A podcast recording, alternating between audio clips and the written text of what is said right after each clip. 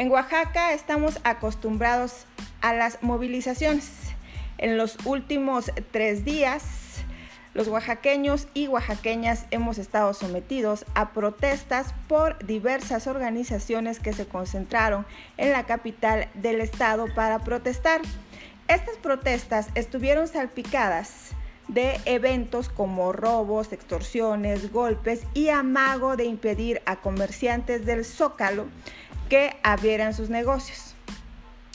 Le agradezco a Fabiola Calvo, presidenta de Concentro, que nos conceda esta entrevista para el 102.1 de FM. Y preguntarte, Fabiola, los retos de estos últimos días eh, que han tenido los comerciantes del centro, tu primera postura, tus primeras impresiones. Bueno, pues primero creo que es un hartazgo que tenemos ya de toda la vida en Oaxaca, pero creo que estos últimos días han sido como lo más fuerte que hemos vivido en los últimos años. Es un hartazgo que viene desde hace mucho tiempo.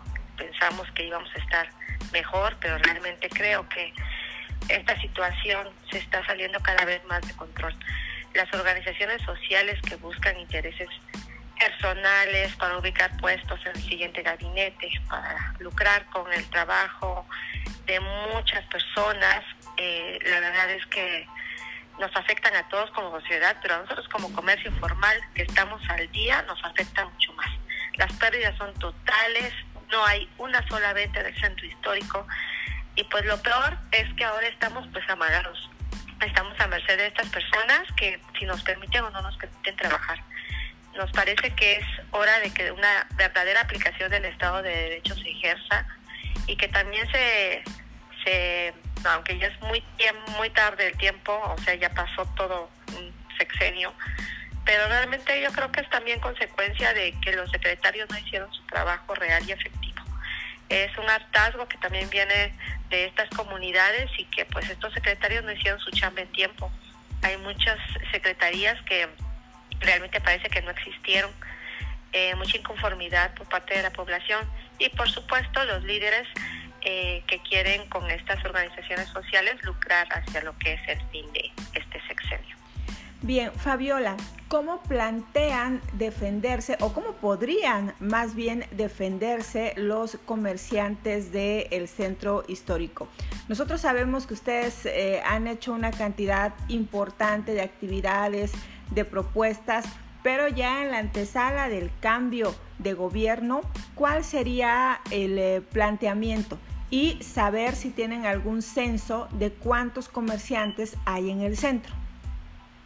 Bueno, somos 226 comerciantes los que estamos, digamos, en el primer cuadro de la ciudad. Eh, ¿Cómo planeamos defendernos? Pues nosotros necesitamos que nos aplique el Estado de Derecho, pero parejo.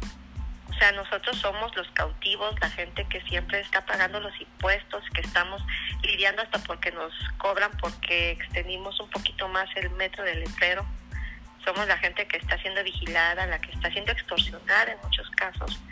Y no es posible que no se aplique el Estado de Derecho de forma general.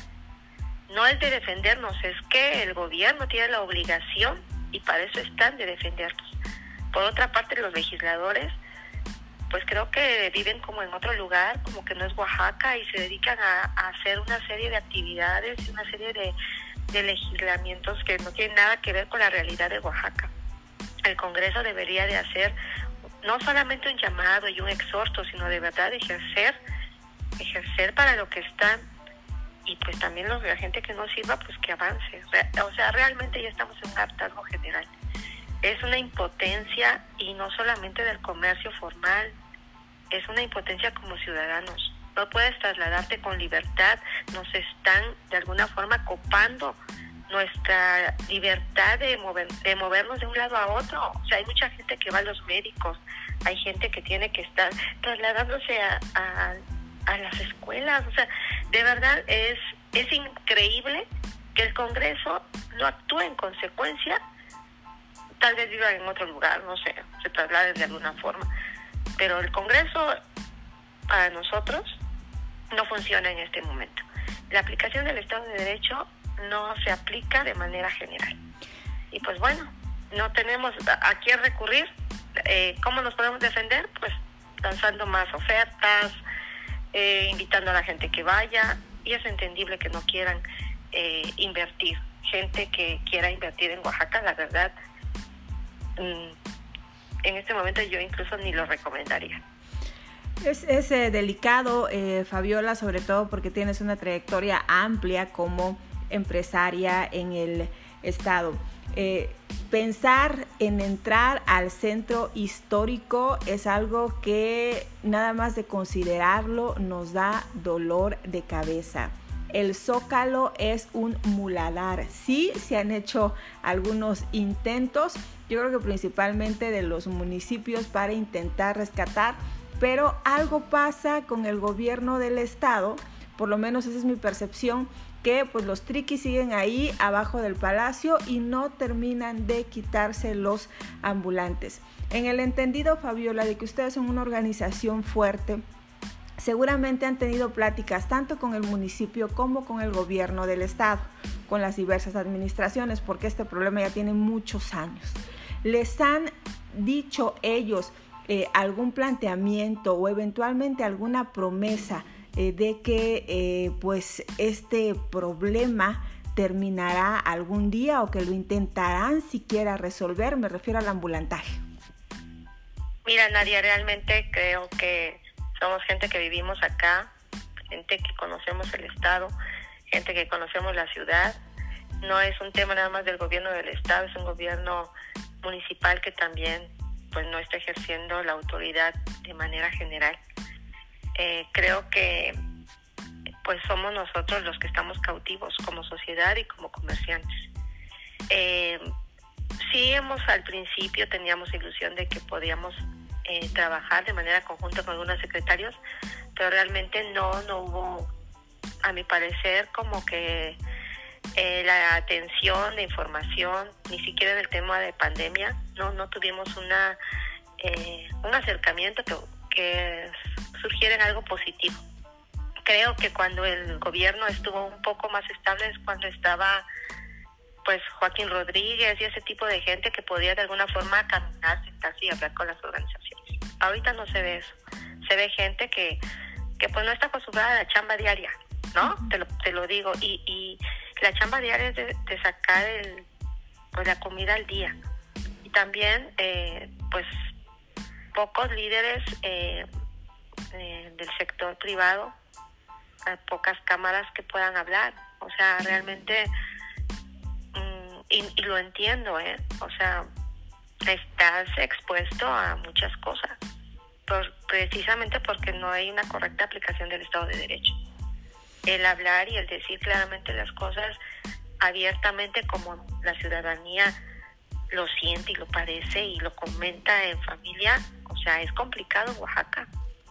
O sea, te pueden desde hacer una auditoría y encontrarte cualquier cosa hasta impedirte, no sé, promociones en algún tema, te cierran las puertas.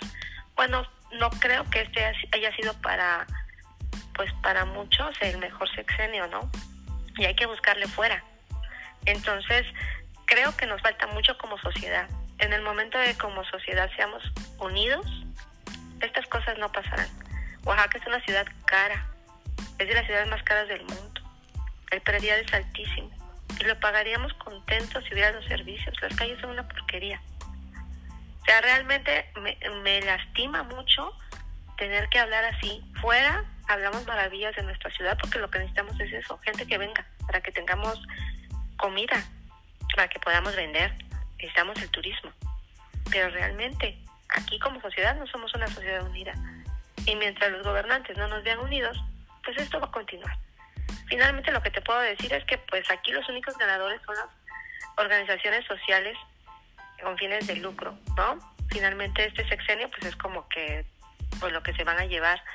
Pero sí sería bueno que se hicieran las negociaciones abiertas con invitación de, de los periodistas serios como tú. No, no entiendo por qué no se hace como en muchas partes del mundo con todos los medios de comunicación que sean abiertas las negociaciones. La gente quiere saber, o sea, ¿por qué, por qué se atreven a hacer un, caos como el que lograron en estos días y por qué son permitidos? O sea, como que es muy raro que solamente suceda aquí en Oaxaca. Te agradezco mucho, Nadia, la entrevista. No, lo, lo último nada más, Fabiola. ¿Qué es lo que esperan con el próximo gobierno Salomujara? Pues esperamos la aplicación del Estado de Derecho. Creo que es necesario que, que se aplique el Estado de Derecho para todos. Hemos tenido acercamientos con el, eh, bueno, con el, nuevo gobernador, con, con la gente cercana a él.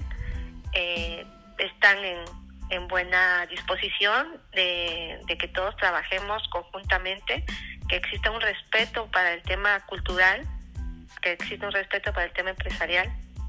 Y creo que, que es importante, ¿no? Se, sería, sería sano, sería, sería muy bonito que tuviéramos un, un estado pues digno en el recuperar Oaxaca, ¿no? Este, la verdad es que tú hablas de, de Oaxaca y, y, de, y de lo que la gente recuerda, vive, siente, vibra, es el tema cultural, el tema gastronómico, el tema artesanal, es el tema de nosotros como ciudadanos y como paisanos. ¿eh? Nadie, nadie menciona el tema de gobierno. Y mientras no entendamos nosotros como sociedad que somos nosotros lo que hacemos fuerte Oaxaca, esto no va a avanzar.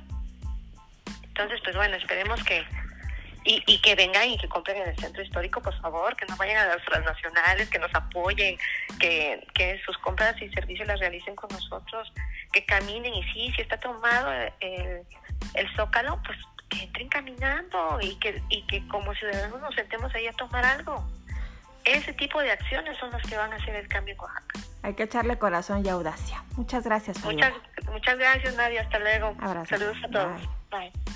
Bye.